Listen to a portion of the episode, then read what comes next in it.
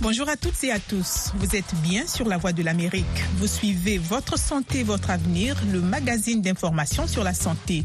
Devant ce microphone, Nanit Talani.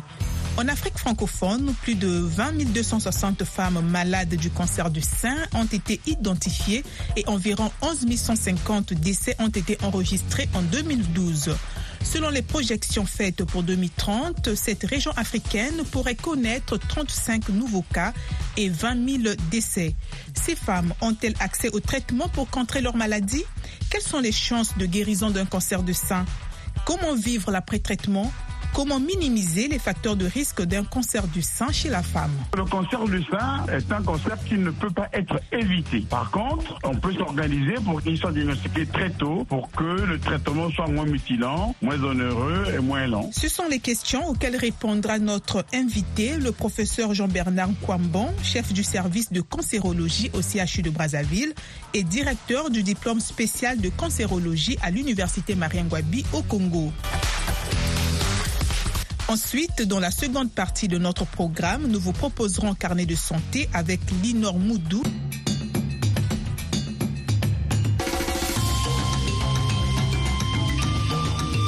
Votre santé, votre avenir, l'invité de la semaine.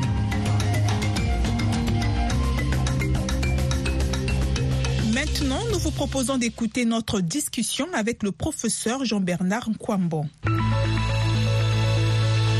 Bonjour professeur. Bonjour madame. Aujourd'hui nous allons aborder la deuxième partie de notre euh, sujet sur le cancer du sein chez la femme. Comment vivre avec le cancer du sein et aussi quelles sont les précautions que les femmes peuvent prendre. Nous allons commencer avec euh, les questions de Jean Bosco Muyombo Tikala, Mathieu Kalumbo, Baxon Badibanga Baguma, Guillaume Mongo et Mathieu Kalumbo qui nous écrivent depuis la RDC pour savoir quels sont les moyens qu'on peut utiliser pour prévenir ou peut-être pour minimiser l'apparition du cancer du sein chez la femme. Depuis la RDC, ils veulent savoir quelles sont les mesures qui peuvent permettre de prévenir un cancer du sein. On ne peut pas prévenir un cancer du sein malheureusement. On ne peut que le détecter très tôt. Le cancer du sein, c'est pas comme le cancer du col de l'utérus, où on sait que c'est un cancer euh, induit, induit par un virus qui s'appelle l'HPV, le papillomavirus, ou à travers une colposcopie suivie de tests IVA-IVL ou bien simplement un frottis, on peut mettre en évidence euh, les lésions précancéreuses et les traiter. Là, on peut faire. Mais au niveau du sein, malheureusement, on ne peut pas prévenir. Il faut être attentif pour le détecter très très tôt et le prendre en charge très tôt.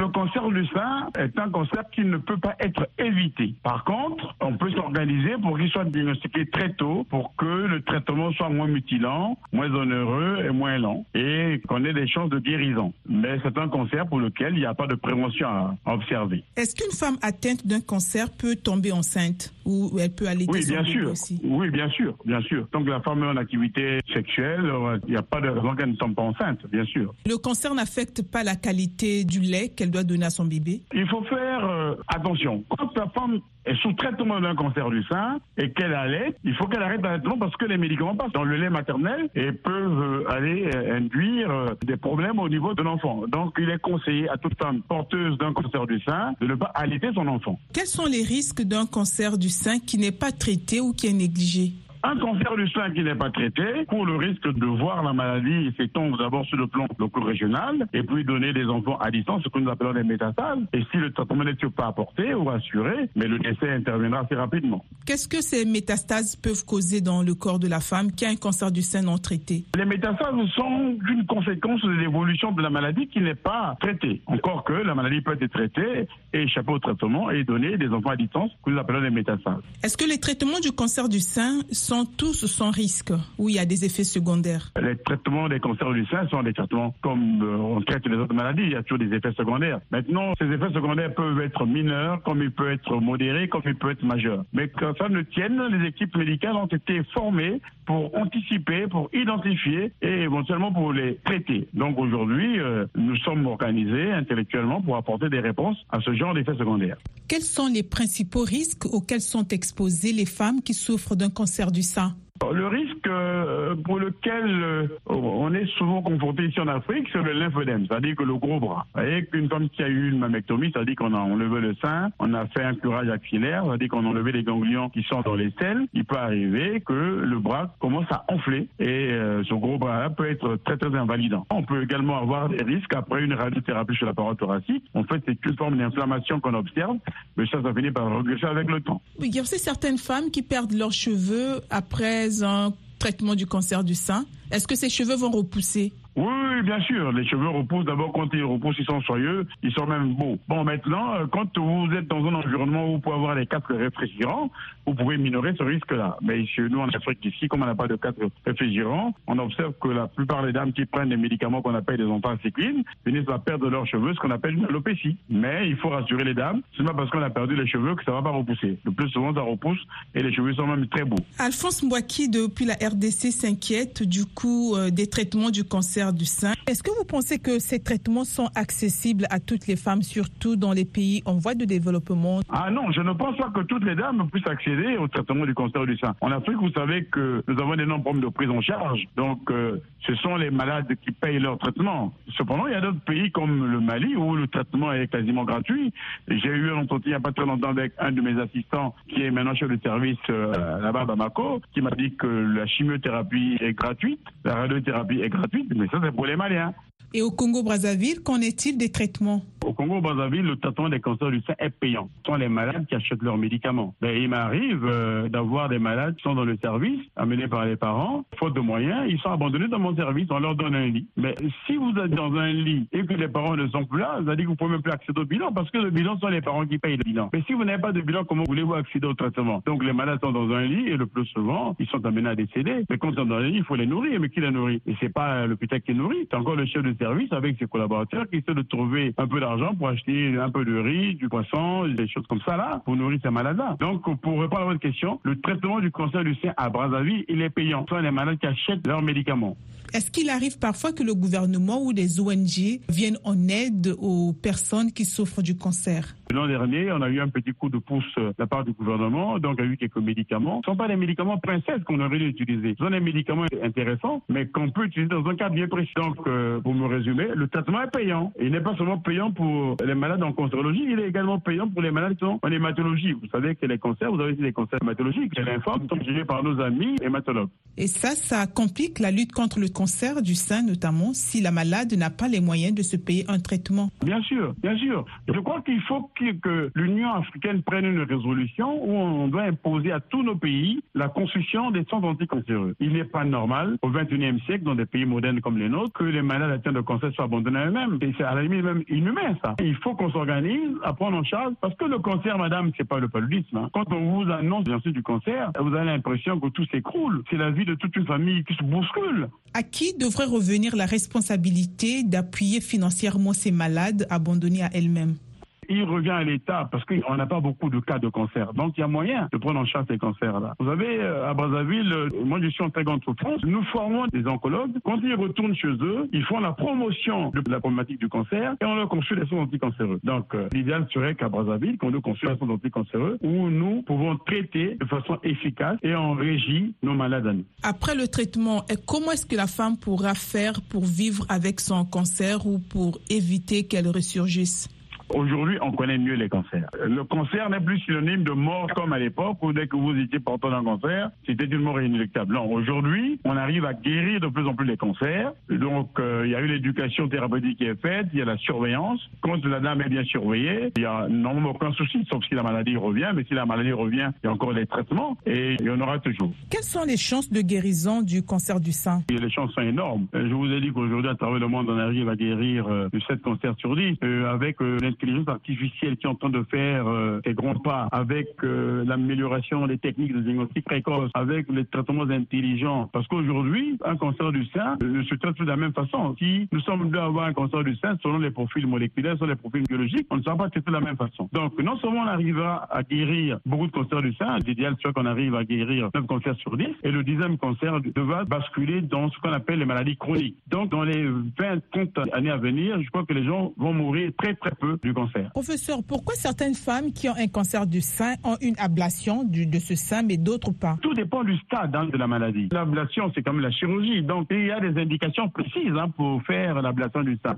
Si vous avez euh, eu un nodule euh, beaucoup plus gros dans votre sein et qui ne, ne répond pas à une chirurgie euh, minimaliste comme une tumorectomie, il faut aller enlever le sein. Vous enlevez le sein et vous allez également enlever les ganglions. Bon, Aujourd'hui, grâce à ce qu'on appelle la technique du ganglion sentinelle, on ne fait plus les curages schématiquement. Mais nous, comme on n'a pas cette technique à Brazzaville, quand on enlève le sein, on va enlever également les ganglions qui sont sous les selles. Oumarou Zada Massaoudou veut savoir si le cancer du sein est traitable par la médecine traditionnelle. Je sais que vous faites la médecine moderne, mais il a posé cette question. Je ne vais pas ostraciser les tradithérapeutes, bien au contraire, on en a besoin. Vous savez, lorsqu'on aborde le cancer du sein selon l'angle culturel ou l'angle anthropologique, on n'a pas besoin de ces gens-là parce que chez nous en Afrique, toute maladie a une signification. On pense que c'est un sorcier et le sorcier le plus souvent c'est l'oncle que je suis, c'est le que je suis et on va voir ces tradithérapeutes-là. Moi, je n'ai pas vu un tradithérapeute guérir une âme d'un cancer du sein et je serais étonné que ça puisse arriver. Mais ça peut être des traitements complémentaires, pourquoi pas. Il ne faut pas fermer la porte. Professeur, à partir de quand une femme qui a souffert d'un cancer de sein peut s'estimer être guérie? Oh, mais, mais disons 5 ans. Encore qu'après 5 ans, euh, la, la tumeur peut revenir. Mais si après 5 ans, vous n'avez plus de signes, vous êtes en rémission complète, vous pouvez estimer que vous êtes guéri. En parlant de récidive, Guillaume Omonga, depuis la RDC, il veut savoir qu'est-ce qui peut faire que même après le traitement, la personne euh, finira par avoir la maladie et peut-être même en mourir. Le cancer, c'est une maladie générale. Quand on découvre le cancer euh, dans un organe, il faut se dire qu'il y a des cellules tumorales qui se promènent à travers euh, les vaisseaux. Hein. Donc, ça peut déjà aller se mettre ailleurs. Maintenant, il peut arriver qu'une fois que vous avez traité le cancer du sein, que votre cellule rentre en, phase quiescence, comme on le dit, donc il ne bouge plus. Mais il peut arriver par un mécanisme que nous ne savons pas, que ces cellules-là se réveillent comme ça brutalement et se remettent à coloniser votre euh, organe. Donc, euh, oui, on peut avoir été traité pour un cancer du sein. On a été en rémission complète pendant longtemps, même après 10 ans. Et oui, le cancer revient, malheureusement. Et c'est au cas par cas, mais c'est pas chez toutes les femmes. Non, pas toutes les femmes. Heureusement, nous avons beaucoup de dames que nous arrivons à guérir du cancer du sein, mais il n'y a pas que le cancer du sein, il y a beaucoup de cancers. Les cancers du col de l'utérus, le cancer de l'ovaire, on arrive à en guérir pas mal, oui. Que devrait faire la femme pour bien vivre l'après-traitement de son cancer du sein? La femme doit rester attentive, tout simplement. Elle doit être vigilante. Dès qu'il y a une anomalie qui apparaît dans le sein, si on avait fait une petite chirurgie, elle doit repartir voir son cancérologue. Oui, bien sûr. Il faut repartir immédiatement, il ne faut pas attendre. Au niveau de Brazzaville, de quel soutien bénéficient les femmes atteintes du cancer du sein?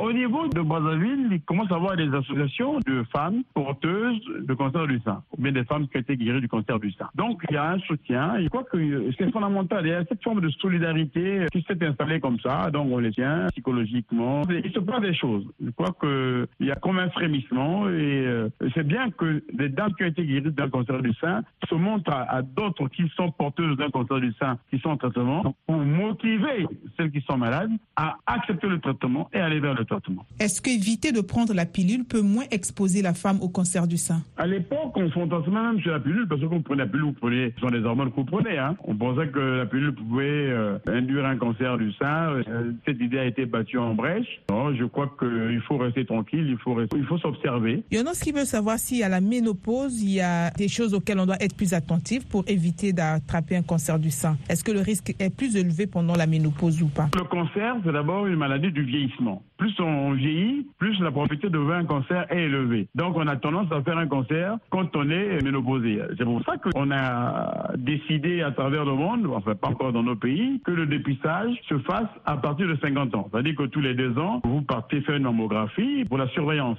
Léo-Émile Kankonde, depuis le Kassai central en RDC, veut savoir pourquoi jusqu'à ce niveau, les chercheurs ne parviennent pas à maîtriser cette pathologie qu'on appelle cancer du sein. Ah non, je ne peux pas laisser dire ça. Les cancers sont des affections extrêmement complexes. C'est-à-dire que la manière dont on est un cancer aujourd'hui, c'est quelque chose de très très complexe. Parce que vous avez plusieurs phénomènes qui interviennent. Mais on a fait des avancées considérables. Les traitements que nous appliquions dans les années 80 ne sont pas les traitements du 21e siècle. On a beaucoup progressé dans les traitements. D'abord dans le diagnostic et dans le traitement. Aujourd'hui, on arrive à guérir de plus en plus des femmes atteintes de cancer du sein. Donc on ne peut pas dire que euh, le travail ne se fait pas. Non, les chercheurs travaillent. Je vous ai dit que l'idéal serait que le cancer du sein, même s'il est à un stade très avancé, devienne une maladie chronique et qu'on n'en meurt plus. Plus on va avancer dans le temps, plus la recherche se fait, plus on aura des traitements innovants. Quelles innovations pourrait-il y avoir? Chacun aura son traitement. Si vous vous appelez Madame A, votre traitement demain sera pour Madame A. Et pourtant, avec Madame B, vous avez le même cancer du sein. Mais comme je vous l'ai dit euh, pendant l'émission, les profils biologiques, les profils moléculaires sont totalement différents. Donc les traitements seront donnés en fonction de ces profils-là. Donc il faut rassurer le monsieur que le travail se fait. Nous qui sommes en train de prendre un peu d'âge aujourd'hui parce qu'on tend vers notre finitude, dans 20 ans, nous aurons nos jeunes cancérologues, certainement plus outillés, plus armés, avec des traitements innovants. Le professeur, il y a Alfred Nobel qui a appris que si les femmes donnent naissance aux enfants et qu'elles allaitent leurs enfants, peut-être que ça pourrait diminuer le cancer du sein. Est-ce que c'est vrai? Oui, c'est vrai. L'allaitement est un facteur protecteur. Parce que quand vous allaitez, ça veut dire que vous avez amené votre sein à maturation. C'est une très bonne chose. C'est pour ça qu'on conseille à nos femmes de faire des enfants. Vous savez que l'Afrique est encore sous-peuplée. On a besoin d'enfants. Donc l'allaitement et la maternité peuvent protéger du cancer du sein. Ah oui, oui, oui, bien sûr. Il faut encourager nos femmes, nos soeurs, nos enfants à faire des enfants. Il ne faut pas se laisser aller à un discours, à la limite, un peu condescendant qu'on a entendu. On dit que les Africains font beaucoup d'enfants. On entendait un discours comme ça, je ne pas citer le nom de ce président-là. À la limite, c'était même une insulte pour l'Afrique. Nous, on doit faire des enfants. L'Afrique a besoin d'avoir ses enfants. Et il en faut d'ailleurs. Est-ce que vous avez un conseil particulier à donner à toutes les femmes, quel que soit leur âge, juste pour se prémunir du cancer du sein, même s'il n'y a pas vraiment une prévention à proprement parler? La première chose, c'est qu'elles doivent être regardantes. Elles doivent apprendre à surtout palper les seins. Deuxième chose, elles doivent voir régulièrement un gynécologue. Et puis, à partir de 40 ans, pour ce qui concerne l'Afrique, il faut que les femmes viennent au dépistage, qu'on fasse une mammographie, qu'on regarde s'il n'y a pas de problème. Ça, c'est en Afrique. En Europe, c'est 50 ans. En Afrique, parce que nous, la moyenne d'âge des cancers du sein est plus faible que celle qu'on observe euh, en Europe. Mais c'est surtout se regarder les seins, ne pas attendre que la boule grossisse pour dire que comme je n'ai pas mal, je peux aller voir euh, mon gynécologue ou bien mon médecin généraliste. Dès que vous observez une anomalie, même un mamelon qui s'incurve, une petite plaie qui arrive autour du mamelon, une petite plaie au niveau de la peau du sein, il faut aller voir le médecin. N'attendez pas. Refusez qu'on fasse des scarifications sur le sein. Si vous voyez un gynécologue qui dit je vous enlever la boule comme ça, refusez ça. Vous dire non, non, non. Est-ce que vous avez déjà fait un petit prélèvement pour savoir exactement ce qui se passe? C'est le message que vous devez faire passer à nos auditeurs. Merci beaucoup encore de votre disponibilité. Oh, madame, c'est moi qui vous remercie de suivre l'interview que nous a accordé le professeur Jean-Bernard Kwambon, chef du service de cancérologie médicale au CHU de Brazzaville et directeur du diplôme spécial de cancérologie à l'université Mariangwabi en République du Congo. Voici à présent le moment de suivre Carnet de santé avec Linor Moudou. Cette semaine, dans Carnet de santé, nous jetons un coup d'œil sur l'utilisation du cannabis à des fins médicales. Des militants en Namibie font pression pour la légalisation du cannabis thérapeutique. Ensuite, le psychiatre kenyan Mwinga Chokwe discute de l'usage médical du cannabis. Enfin, dans Focus sur l'épidémie, le Cameroun vaccine les enfants contre le paludisme, tandis que le Zimbabwe lance une campagne de vaccination pour freiner la propagation du choléra. C'est dans cette édition de Carnet de santé.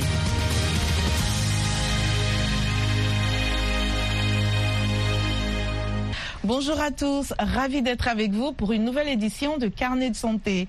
Ce soir, nous explorons un sujet qui suscite des débats passionnés à travers le monde, le cannabis médical. Il s'agit de l'utilisation de la plante de cannabis ou de ses composés tels que les cannabinoïdes à des fins thérapeutiques. Selon l'Organisation mondiale de la santé, les cannabinoïdes ont des effets thérapeutiques pour plusieurs conditions médicales, notamment les nausées et les vomissements dans les stades avancés de maladies telles que le cancer et le sida. Néanmoins, l'OMS indique des effets secondaires possibles, y compris une inflammation des poumons, des vertiges et la dépendance. Le cannabis thérapeutique est légal dans certains pays dans le monde et peut être prescrit par des médecins. Il reste illégal dans plusieurs pays, y compris sur le continent africain. Le Lesotho, le Zimbabwe, l'Afrique du Sud et le Rwanda font partie partie des pays qui ont légalisé le cannabis médical. En Namibie, où le commerce du cannabis est illégal, certains patients souhaitent que le gouvernement décriminalise son utilisation pour ses effets thérapeutiques. Vitalio Angoula a ce reportage depuis Swakopmund en Namibie. Blanche Sanou raconte. Rainer Ring souffre d'une maladie du neurone, un mal qui endommage certaines parties du système nerveux, limitant sa capacité à se déplacer et à parler. L'état de Ring est le résultat d'une blessure sportive. Aujourd'hui âgé d'une soixantaine d'années, Ring se déplace à l'aide d'une poussette et souffre de troubles de la parole, ce qui rend difficile son expression. Cheryl Green est une herboriste qui cultive diverses plantes dans son jardin. Il y a quatre ans, elle a été arrêtée pour trafic de marijuana. Elle a été reconnue coupable de possession illégale d'huile de cannabis qui, selon elle, était utilisée pour traiter l'état de santé de son partenaire. Green dit que même si elle a eu une très mauvaise expérience avec son arrestation et son procès, elle continue de plaider en faveur des bienfaits de la marijuana médicinale, appelant le gouvernement à modifier les lois qui interdisent son utilisation. Le cannabis est phénoménal pour toutes sortes de maladies, à propos de tout ce à quoi vous pouvez penser. J'essaie de penser à quelque chose qu'il ne guérit pas. Je ne pense pas qu'il y ait quoi que ce soit. C'est une herbe fantastique, merveilleuse. Je ne suis pas heureuse de ne pas pouvoir la cultiver et l'utiliser. J'aurais déjà pu aider des milliers de personnes. Concernant l'éventuelle décriminalisation de la marijuana médicale, le gouvernement dit qu'il étudie la question, mais a cité l'abus de marijuana et d'autres drogues dans le pays comme raison pour laquelle l'herbe devrait rester illégale. Bien que certaines personnes consomment de la marijuana à des fins récréatives, d'autres comme Ring affirment l'utiliser pour soulager les symptômes de maladies comme celle du neurone. J'ai dû arrêter de travailler dans le sport à cause de mon handicap, euh, donc à des fins médicales, absolument, oui. Richard Mikalfe, un avocat spécialisé dans les droits de l'homme, a représenté Green lors de son procès. Il affirme que la Namibie est à la traîne par rapport à d'autres pays africains progressistes comme l'Afrique du Sud qui ont décriminalisé la consommation de cannabis. Je pense simplement qu'il est temps que nous commencions. Nous devons suivre le rythme de développement dans le reste du monde. Il est temps que nous utilisions les produits que nous avons développés naturellement et ce ne sont pas des produits pharmaceutiques. Mettre en valeur les connaissances que possèdent spécifiquement les Africains. La première ministre namibienne, Sarah Amidila, qui a dirigé le groupe de travail chargé d'enquêter sur les avantages médicaux associés à la marijuana, a déclaré à la VOA que le cabinet avait examiné la demande de décriminalisation de la marijuana sur la base des avantages présumés. Cependant, le cabinet a choisi de ne pas le faire. L'avocat des droits de l'homme Mel Kafi affirme que la loi ne peut être modifiée que par le Parlement. Le docteur Mwinga Chokwe est psychiatre et consultant en santé mentale à Nairobi, au Kenya. Il explique les avantages et certains défis du cannabis médical. La question de la marijuana, du cannabis, est aussi ancienne que l'histoire elle-même ou que l'homme lui-même. Le cannabis a longtemps été utilisé librement dans les villages, mais plus tard, il a été interdit. Il est devenu une drogue interdite, ce qui a compliqué les choses. Il n'est plus possible de l'étudier médicalement, cliniquement ou scientifiquement. Il y a un aspect qui apporte la psychose, mais il y a un aspect qui est inoffensif et qui s'appelle cannabinoïde. Ils ont découvert qu'il existe en fait un système dans le corps humain qui permet au cannabis d'agir comme une sorte de réactif et c'est en fait très bon pour les maladies chroniques comme l'arthrite rhumatoïde. Euh, si vous consommez du tétrahydrocannabinol, il y a évidemment une psychose. Mais si vous prenez le cannabis médical, il est rare d'avoir des effets secondaires, bien que parfois il peut y avoir des vomissements excessifs, l'hyperémie, et cela peut causer la déshydratation et un problème rénal. Euh, ces effets peuvent également affecter la mémoire et le temps de réaction en cas d'urgence. En règle générale, les cannabinoïdes sont considérés comme relativement sûrs. En Afrique, par exemple au Kenya, la marijuana est illégale sous toutes ses formes. C'est donc le défi que nous devons relever, en particulier en Afrique. Mais je pense que l'Europe a pris de l'avance et qu'elle a produit des gélules à partir de liquide de marijuana. Ils ont produit des vaporisateurs que l'on peut utiliser. Ils ont même des pansements que l'on peut appliquer sur la peau. Ils avancent donc rapidement et je pense que c'est une question de temps.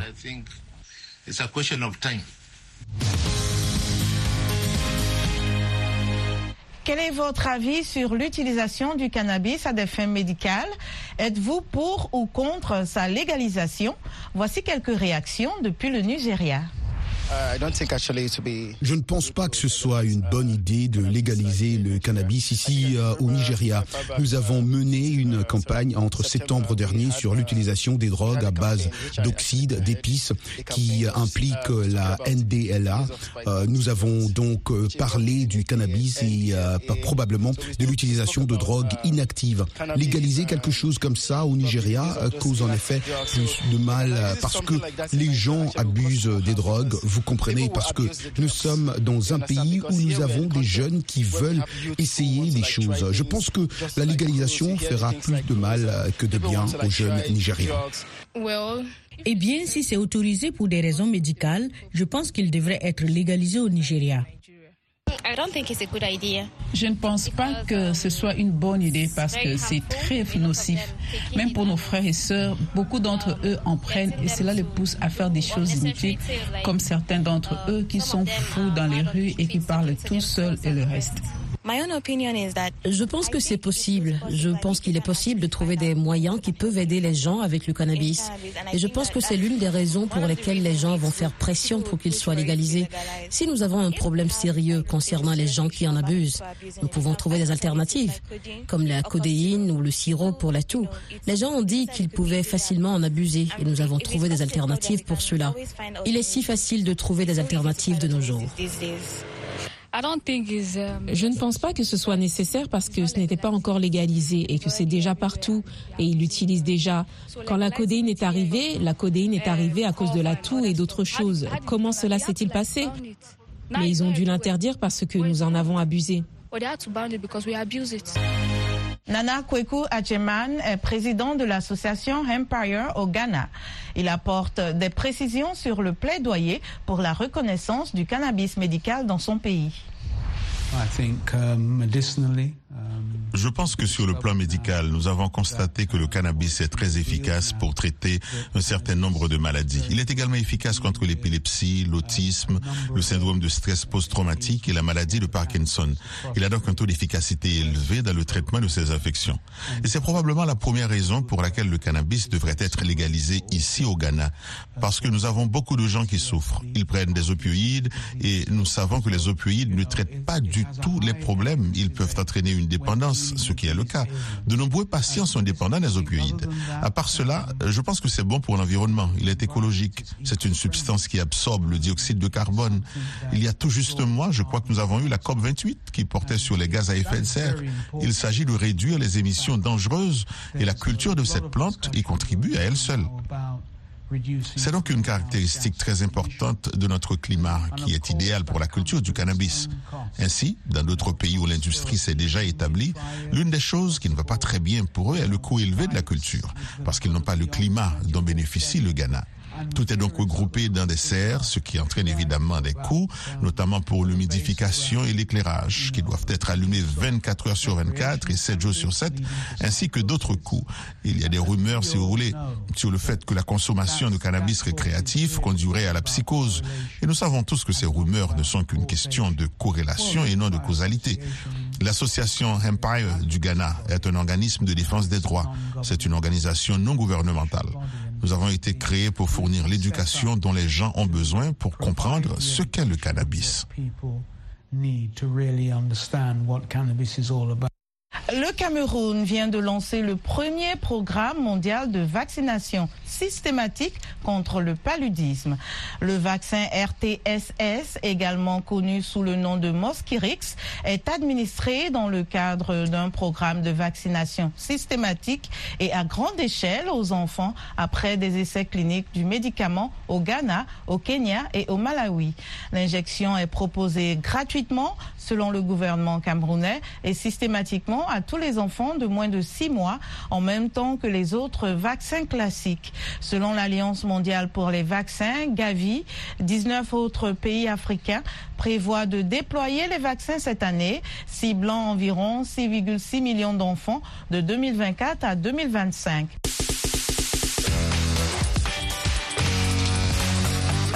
C'est ici que s'achève notre programme Votre santé, votre avenir.